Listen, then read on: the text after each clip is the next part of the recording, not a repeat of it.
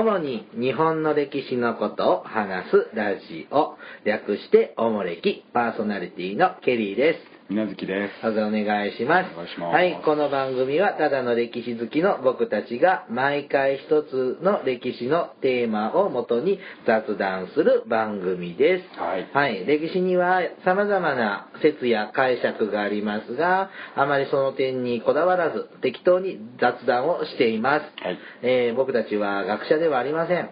素人なので勘違いや思い込みで変な理解をしていることもあります。知らないこともたくさんありますが、知っている範囲で番組を進行していきます。はいこの点をご了承の上お聞きください。はいはい、えー、おもれき第6回でございます。6回目さあ、あのうん。ーなかなかね、久々の収録なんですけれども、ねあの、この番組、どういうわけか人気があるみたいで。らしいですね本当にありがとうございます。で、うんあの、僕もね、詳しいこと知らないんですけど、この、いろんなね、ポッドキャストをおすすめするウェブがあるようで、ほうあのーポッドキャストステーションうん。178っていうのかな？178っていうのかな？わからないんですけど、ね。あごめんなさい、あの、書いてくれた方、すいません、あの、知識がなくて。で、こちらでですね、紹介されてて、あああ、本当にありがとうございまの、さらにす。はい。知名度を上げちゃうんじゃないかなと。でもあまりね、図に乗らず、そうそうそうそうね、コツコツと、謙虚にね、はい、あの、やっていけたらと、あ、思いますね。はね、あの、ちょっとね、あこんな、こんなになんかいつもランキングが上位だとはちょっと思わなかったそうですねあの、心苦しいんですけれどもね。はい。さあさあ、今日は6回目のおもれきなんですけれども、えーっとね、僕ね、この間、トロ遺跡に行ってきたんですよ。お、来ましたね。はい。で、こう、あの、し社会科の授業で、小学校のうん社会科の授業で、多分5年生か6年生ぐらいになると、歴史のね。ね、はい。勉強が始まるじゃないですか。ありますね。で、もちろんその原始時代から、原始っていうのかな、その、ナウマンゾウとかからはいはいこう始まって、うん。で、縄文時代、弥生時代ってうん。流れていくじゃないですか。はい。で、こう、弥生時代の授業になると出てくるのがトロ遺跡。うん。僕多分ですね、こう、まあ、他にもいろんなその古代の、はいあの遺跡ですね、うん縄文遺跡、弥生遺跡って、うんあのありますけど、はい僕が小学生の時に、うんこう、地名ではい、こう、覚えた遺跡って、うん多分トロ遺跡が最初じゃないかなって。うん。あの、ナウマンゾウね、野尻湖。野尻湖でしょ、で、ちょっとあの、港川原人とか、明石原人とか、あれ、小学校ではやった記憶がない。中学校ぐらいだと思うんですよ。高校か中学。で、で、当時僕が子供だった時は縄文遺跡ってあんまり聞いたことないんです貝塚は聞きますよ。縄文の遺跡ね。何が有名かな？三内丸山とかなかった。まだなかった時ですよ。だだから、トロ遺跡っていうのが多分初めて聞いた、なんとか遺跡って名前のような気がするし、美味しそうな名前じゃないですか。そう。だって、まず字を聞く前に音から聞くでしょ、トロってうん。トロって、マグロああ、そっちか。な。そうよ。とろってしてるああ、まあ、トロっとしてるのも好きだけど。ああ、だから、なるほどね。なんて名前を付けた遺跡なんだってその、12歳、11歳、12歳頃の時にはあ思ったのが僕の個人的な印象なんですよ。う。ん。のとても印象に残ってるんです。で、まあね、あのーで、でも聞いたことある割に行ったことはなかったんですよ。ああそうですね、うんなので、ちょっと行ってみようかななるほどって、あの、ちょっと青春18切符で、かろうじて行ける、あの、頑張ったら行ける、静岡うんねなんですよね。トロは静岡県静岡市ですねう。んあの、静岡駅から近いの？近いですね。あ本当にあ、行ったことないの？ないんですあ、そうなの？あ、そうなんだ。えーあのね、静岡駅からバスであー10分ぐらい。あ本当に？だからちょっとね、元気だったら歩いていける距離なんですよ。ただですね、猛暑日の中行ったのでねやめました。はいはい。であのーこう弥生時代の主な遺跡っていうと、本当僕が子供の頃はトロ遺跡とあとと東京の弥生町？いやまあまあ土器のね、うん、弥生式土器が出てきたとこだから東京の弥生町弥生町っていうの？蝶かな、うん。ですよね。でね、あとね、こうちょっと資料を見るとですね、えっ、と、これ、奈良県ですか？唐子鍵遺跡ああ、カラコカギ遺跡、はい。ってあるの？これって、あれです、あの、銅鐸とか出てくるとこ？うん、あのほら、土器にこんな屋根に。屋根、屋根、あれ土器、銅鐸じゃない土器の絵だと思いますよ、確かにこうなんか、あの、くるくるくるって屋根の端っこが巻いてるような絵が、みたいなね。はいはいはいはい。が出たところですか。確か。うんあとね、えっ、と、島根県の、えっ、と、高神谷遺跡。ああ、あれはあれだよね。銅鉾だっけ？はい、銅鉾と銅鐸が初めて出土した場所だそうですね。そこは行ったことあります？あ、そうですか。はいあと、もう一丁島根県が、鴨、鴨岩倉遺跡。うんここも、えっ、と、銅鐸が一番多く出土したところですね。うん確かに、あの、学校で習った時、こう、中国地方、山陰地方、あと、この機内、この近畿地方だと、その、銅鏡とか銅ああ、そうですね。鉾とかなんか銅青銅の再起のね、が違いで。出てくるもののが、なんか度合いが違うのって。違いとかいう勉強しましたね、ね高校の時に。ああなるほどね。こうやって改めるとこう違うわけです。だからその当時こう出雲とかの山陰は強い国だったんじゃないかって言われるわけですね。であと九州地方ですね。はいえっ、と佐賀県の長竹遺跡。何なかったっけ、うん。えっ、と最古の水田そう跡だね、初期の古遺跡で言ってますね。と、あと、えっ、と、ふ福岡県の板付遺跡。ああ。えっ、とね、縄文晩期週末に、え、週末におけるん水筒こ農耕うん。の存在が、だから縄文時代にもう田んぼがまあまあ、稲作の一番早い時期のあれですよね。ですね、うんやっぱ九州が早いんだね。まあ、そうですねで、大陸から。ですっごい僕これ衝撃的に覚えてるのが吉野ヶ里遺跡。まあまあ、今そうですね。佐賀県ですね。えっ、と、弥生時代のろ約600年間にわたる最大級の環合集落遺跡。うん。だから国、村がその、まあ村っていうか国ってねまあでしょうね。で、僕はね吉野ヶ里は行きました、何年か前に。僕もありますもう行きたくって、うん行きたくって、憧れて行ってきましたね。線路から見えますよね。見えます。うんで、僕歩いて行って、あの、本当に広大すな。平原にあのなんですか弥生時代の建物をさ復元させてね、あの竪穴式住居とかがいっぱい建ってたりして、おおーもしかしてここにひ卑弥呼みたいな人がああ、とか邪馬台国。ね、うん。って言ってもう本当に邪馬台国の九州説がちょっとうん。有力視された時もありましたよね、はい。うん。でちょっと感動しましたがやっぱり僕の中では元祖弥生遺跡はトロですよ。いやでも世代によって違うんでしょうね。今の人は多分トロって言ってもそんな印象はないんじゃないですか？そうなんです、もうマニアックなんですか？いやまあそんなことはないでしょうけどえ教科書に出てこないのえもちろん出ますけど太太線じゃないの？太い太い字じゃないなんじゃないの？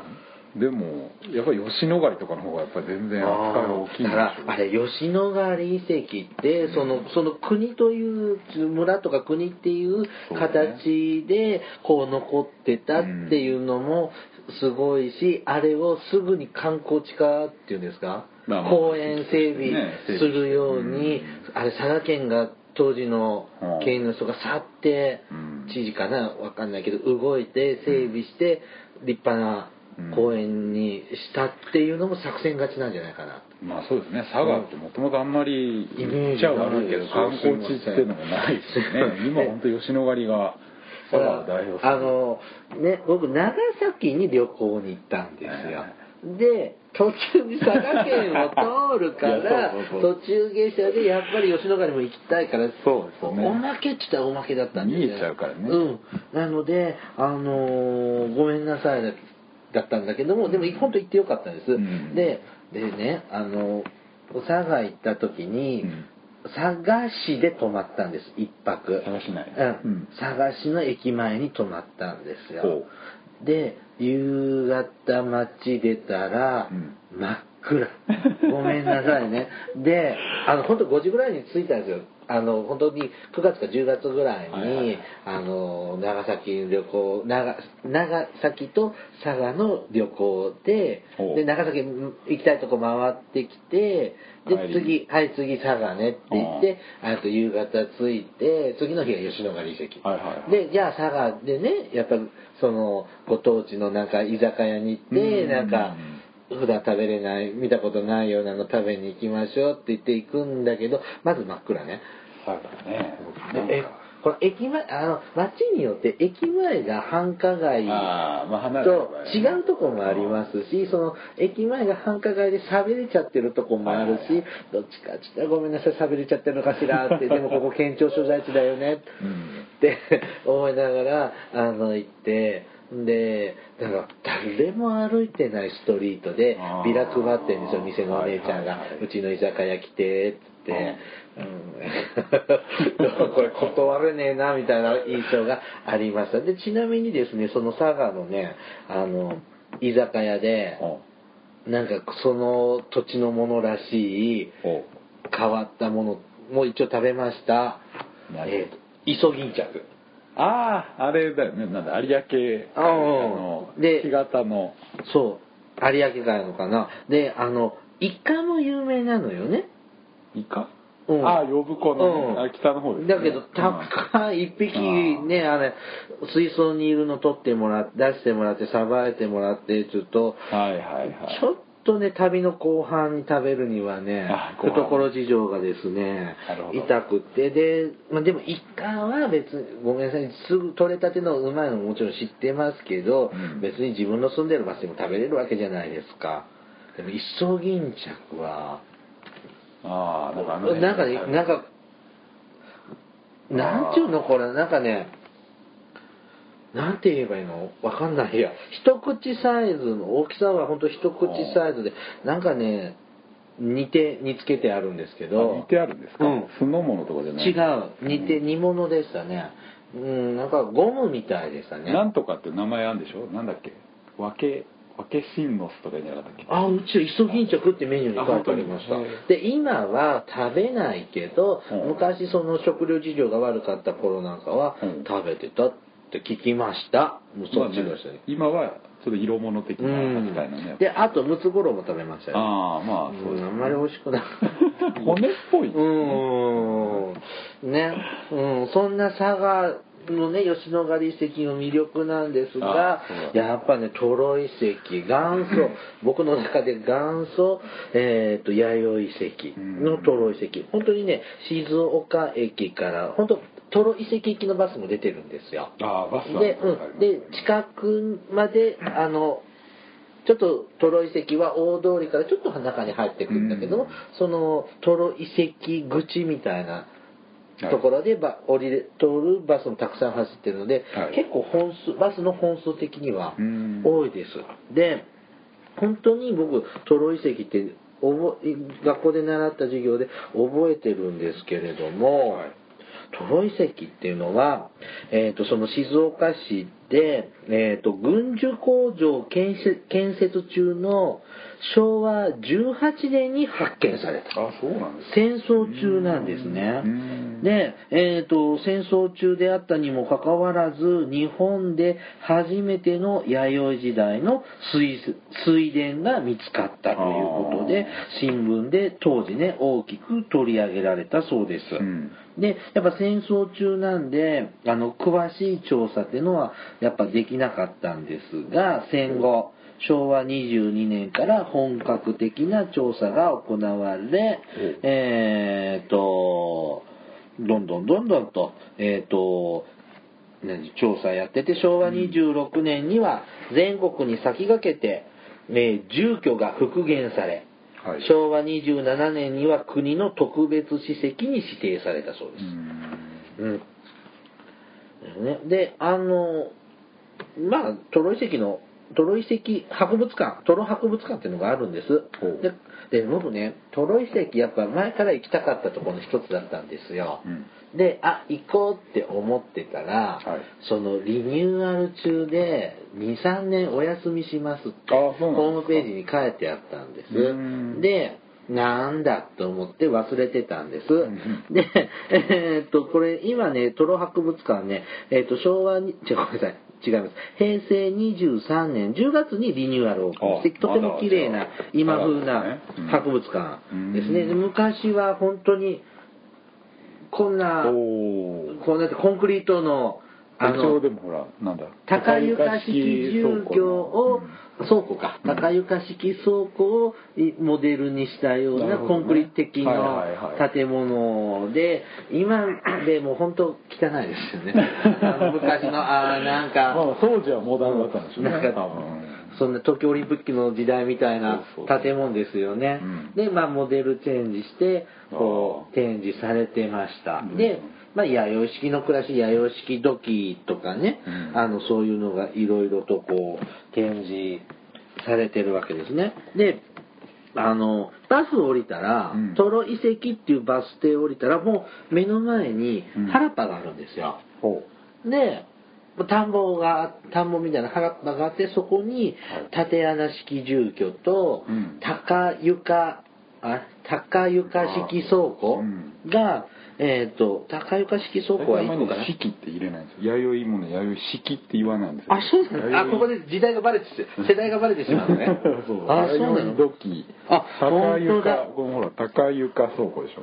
あ、そうなの？今。なんで式入れないの？なんでかね？なんかあんまり入れなくなってね、え。ー縄文式もあんまり最近言わない。縄文、でも縄文土器って言ってるね。縄弥生土器。弥生土器あ、そうですか。いや、なんかな、なんかさ、あの話それるけどさ、うん。その僕たちが子供の頃習った歴史用語と、うん。今って変わってるのってあるじゃない。あの、それも一回特集でやりたい。そうでも源頼朝って違うんでしょ？あれ。あのあの映画とかあの、足利尊氏とかも違うっていうじゃない。その辺もまた今度やろうね。うんで、えーっと、なんだっけ、縦穴住居じゃん。縦穴式住居。縦穴住居穴住居と、えーっと、高床倉庫が、うんえーっと、再現されてました。はいただねあのー、吉野ヶ里遺跡はさ、うん。本当にだだっ広い草原の中で、うん。こう作っのこ草原の真ん中に村を再現してるの、でトロ遺跡って住宅街の中なんですよ。だから公園レベルなのね。なるほどね。だからあのああの写真撮ろうとすると、はいはいはい。高床倉高床倉庫とか縦穴住居のバッグは民家でお布団干してやったりはい洗濯物がたなびいてるのよ。それはいかがなもんかなというのがね。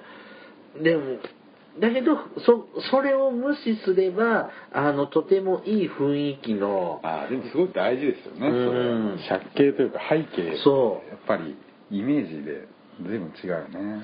でちょっとそれなりにごまかして写写真も撮ってきましたが。まあいい感じに撮れてますね。でこれやっぱこうやって並んでるとですね、うん。あのた高床倉庫は1個か2個ぐらいで、うん。縦穴住居うん。は、えー10個ぐらいあ10棟ぐらいありましたね。で中にも入れます、うん。であの写真をねこうそれっぽい弥生風な雰囲気の撮れる写真を撮りたいんだけど僕いたの週末だったんですよ、はい。そしたらほら夏休みでの期間でしょ、はい。週末でしょ？何かイベントしなくっちゃ。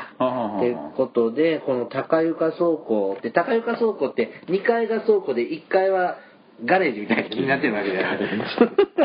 金系うん。ねそこでなんかほら火の起こす体験とかはい土器作りの体験はやここでこ僕が行った時はやってなかったけど、はいはいはいそこで人がたむろってるんですよ。いいんじゃない？邪魔。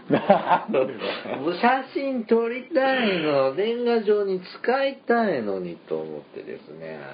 あのー思ってねこううん。でで日曜日でしょ？夏休みでしょ、うん。親子連れも多いでしょ？でしょうね。で僕は景色を撮りたい。うんでも、ほらほら、誰々ちゃん、ほら、こういうとこにね、昔は住んでたのよ。あ、中入れるわよ。とかって親子でさ、で、そこのさ、その、わらぶき屋根のさ、あ前でとかで写真家族で撮ったりするじゃん。はい邪魔ごめんなさいね、あの。買いますよ うん、だからあれね、こう、だ、だ写真撮るのはいいんですよ。うんでもこっちで待ってる人いるんだから、ささって撮って、どいてあげましょうねって、気づけよと。いやいやいや。すいません、暴言は吐きました。でね、あの、そういう、あの、縦穴住居とか、高高床倉庫はちょっと入れなかったと思うんですけども、が、あの、あって、あの、実物、実物じゃない、再現、復元されたのがありますね。で、あの、縦穴住居って、はい。こう、屋根の形って、うん。いろんなタイプありません？ああなんか、あのー普通にこう、え、なんていうの天井に一本横に柱があって、うんこう、あと円錐形みたいにこう、うん藁がこう、持ってるのもあれば、あの、ちょっと、な合掌造りみたいなこんな、入り2階があるように見えるようなうん感じの、こう、屋根が2段階になってる。なんで説明したらいいんでしょうね、これ。あの、なんか、それってやっぱ、ち地域性があるんです。まあでしょうし多分そもそも分かんないんじゃないですか。多分屋根の写真があるわけじゃないし、うのね地面の柱は遺跡で出ますけど、うん。家の上その上がどうなってたかっていうのは、まあ、残ってないですいろんなそのね、うん。古代の絵画とか奈良時代とかの縦穴住居なんかを参考にして。奈良時代にも縦穴住居って奈良時代平安時代だってみんな農民のうちは縦穴住居。平安時代もそうなの、うん。え、掘ったて小屋みたいなのじゃないんです？掘ったて小屋？なんか木でできたお家じゃないんですか？いやいやいやそんなのもっと後ですよ。あ、そうな中の世以降でしょうね。え、だったら、あの、平安京とか、うん。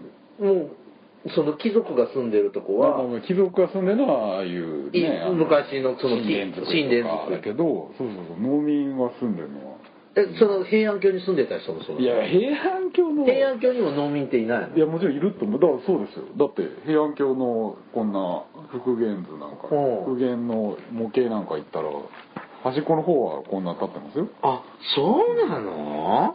へえ、そんな、じゃあ、相当千年ぐらい、千何百年前までは、うん。そんな、縦穴住居にみんな住んでたんだ、多くの人が。まあそうですね。日本の風土には合ってたんでしょうね、まあ、自然にできて自然にできたというかね。それって縦穴住居ってちょっと掘るんでしょ？そうそうそう。低くするんですよね。ま縦穴ですよね、うん。地面を掘り下げて。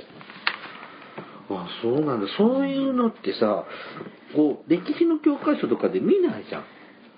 だって有名な建築物、平安時代の有名な縦穴住居なんてないもんね。あ、そう、じゃまあまあね。相当、有名な縦穴住居ないでしょうね、うん。相当長いこと日本人は縦穴住居で住んでたんですね。あー。でもね、あれ意外と入ると広いのね。大きいですね確かに、うん。うん。で、あの、バーベキューとかするのは楽しいような気がしますね。はい。うん。で、あの、トロ遺跡はそういう村、村ですよね。うん吉野ヶ里は国ですよ。うんまあ一応ね。うん。だから村なんで、本当 10, 10個ぐらい、その、本当にうん、そのお家の後の上に家建ててるのかな。実際に、うん、実際に。で、まだ、全、それで、あと、そのお家の後に全部に復元してるわけじゃないので、うんあと、ここにあったよっていうの形で残してるところもありました。でね、博物館の方に行くと、弥生時代の暮らしにこんな道具使ってたんだよとか、こんなもの食べてたんだよとか、うん。こう、書いあの、展示いろんなレプリカとか、うん。まあ、弥生式、弥生式じゃない、弥生土器なんかまあどっちも。は、まあね、いろいろ、まあ見たりしますし、あの、銅鐸って置いてあったかな置いてあったの記憶ないよ。なんか銅鐸はね、僕なんかやっぱ奈良県の石、奈良県の博物館なんかでよく見ない？まあ機内が中心ですねね。銅鐸は、うん。で、銅鏡もなんか見たような記憶がちょっとね、うん。やっぱりその農、農まあ工まあそう系やね。の、水田の遺跡で有名ですよね、うん。なんで、あの、それが、あの、うん多く見られました。た。うんで、えーっと、あと、その展示物の他にですね、あの、実際の弥生の暮らしを体験できるように、うんその縦穴住居の、あの、レプリカ、また博物館の中に、こう作って、それに実際階段登ったりとかして、こう、体験できる。あと、船、き木彫りの骨。骨じゃなくね、うん。なんかがこうあって、昔は船の上から種まいてたの？ああそうですね。昔まだ。原始的な初期の水田って、湿電と乾電ってやつですね。乾湿田乾く湿湿気の湿とうん。乾乾燥の乾、は今はほら乾電って言って。うん水抜いちゃうよね、ず最初だけってこうまあ膝ぐらいじゃん。うん。で新潟県とかなんかそのそれこそ昭和30年代ぐらいまで本当に首まで浸かるような。そんな深いとこで稲育つの？そうそうへえで人入れないね。もともとそういううん古い水田っていうのは多分だから船から巻いたんでしょうね。そうなんだ。なんかそういうのとかのレプリカで実際さ、乗ってみよう、えー体験してみよう、稲を植えてみようっていうような、まあ、おもちゃみたいなので、はいはい。こう体験するようなのなんかが、こう体験できました。うんほんで、あの、あの、で、今、このご時世ね、はいゆるキャラブームじゃないですか。あトロ遺跡にもね、ゆるキャラがいるんですよ。あトロベトロベイ。トロベイね、あの、頭が、縦穴住居の、ああの、藁の部分ね。あだから、見た目、おにぎりみたいな形してますよね。で、下は、弥生人みたいな、布切れ一枚に、紐で、あの、帯で結んでるぐらいで、あ関東医ってやつねうん、関東医っていうんですか、これ。で、えーっとね、平成21年9月10日生まれまあですね。でえーっと、性別は男。はいえー好きな食べ物は米。特徴、とにかく元気。雨にも負けない。で、僕が行った時は、ほこう、博物館をね、見てたかあのずっと見てたら、うん。ピンポンパンポーンってなって、今からトロベイが現れますって言ってお事務所から出てきました。トロベイ君うん、で写真撮りました。え。うん。あのあんまりあああすごいすごい。あの絵よりゆるキャラの方が可愛いかな。あまあいろんな好みもありますので。喋るんですか？トロベイ君喋らないですよ。えゆるキャラって喋るの？あ喋ってダメなの？そういうもんなの？喋っちゃダメよ。あそうなの？うんえ、水月さんの町にゆるキャラいないの？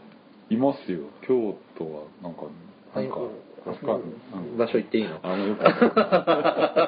まあいろんな町にね、えうん、いるですね。ああいいですう。ん、まああの僕の町にもいるしあのやっぱ好き嫌いがあるんですけど、うん。あのあれねんまあゆるキャラゆるキャラでまたなんか一本できそうなのでね。はい。ねあの元祖。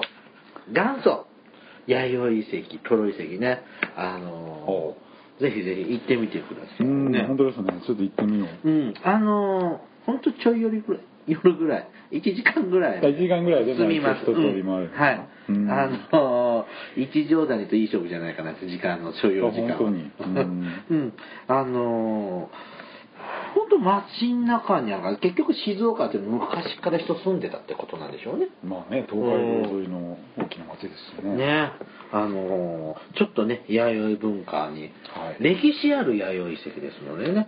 ぜひぜひ。ね。遺跡としても本当に戦前から古いですうよん。ねすごいなあ。面白かったですね。吉野ヶ里吉野ヶ里とかああいうとこでも、面白いですけどやっぱり比較するっていうのもね面白いんじゃないでしょうかと。はい。はい。えー、っとですね。おもれきではリスナーの皆様からのお便りを募集しています、はい。お便りは E メールまたは Twitter のダイレクトメールでお送りください、はい。メールアドレスはおもれき2013アットマーク gmail.com moreki2013 アットマーク gmail.com です。はいえっ、と、ツイッターでも、ツイッターもおもれきのツイッターもあります。ユーザー名は、ユーザー ID はおもれき2013です。はい。あと、お便りで、えっ、と、あの時代に行ってみたい、あの人に、あの歴史上の人物に会ってみたい、えっ、と、あの歴史的な名場面を実際見てみたいっていうお便りもテーマで、えっ、と、募集をしていますので、そちらもよろしければご投稿してください。はい。でね、あのこれ募集してるよって言ってね、あのうん。前回の放送でも前言いましたが、うん。そしたらねあのアマンさんリスナーのね、うん。アマンさんがですねちょっとツッコミ指摘してくれたんですけども、はい。あの例えば弥生時代のはい。ねあの当時のリアルトロ遺跡を見に行きたいはあとかで見に行ったりさこうあの弥生時代のあの人に会いたいとかっていうと、あのその弥生時代と今の言葉って違うんじゃないだから僕今の現代人が そうあの時代に行くと、ええあの聞け聞けないんじゃない？うん。また方言とかももっときつかったでしょうから、はいはい。聞き取れないんじゃないの？というご指摘を受けました、はい。それはですね自動翻訳機がついておりますので 聞聞けるものとしてください。はい。はい、あの確かにあのだって日本語って今赤沙汰な浜やらはだけじゃなくもっともうちょっと50音もっと多かったんですよね。うん。うん。なんかあいうえおもいろんな種類あったんですよね。じゃあそんな話するの？またいつかね。そうですねん、あのありますよ、まあ、そその辺はもう自動翻訳機がついております。今はい。便利ですからね、スマホ持っていけば聞こえますということでうん。します、はい。それでは第6回おもれきここまでにします。はい。さよなら。さよなら